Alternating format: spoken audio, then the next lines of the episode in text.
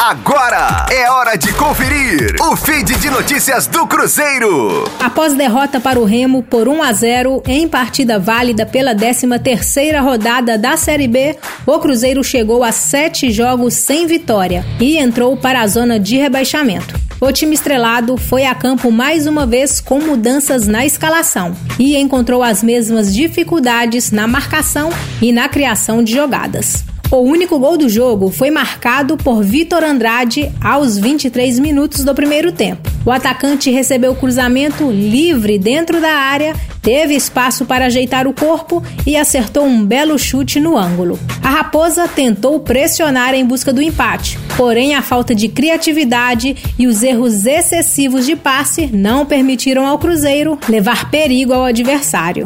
No segundo tempo da partida, o volante Matheus Barbosa, que voltou ao time após período lesionado, acabou sendo expulso. Com a derrota e outros resultados da rodada, o time celeste caiu para a 17ª posição na tabela de classificação com 11 pontos conquistados.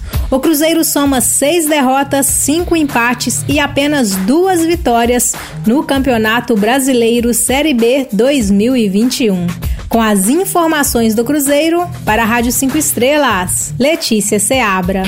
Fique aí! Daqui a pouco tem mais notícias do Cruzeiro.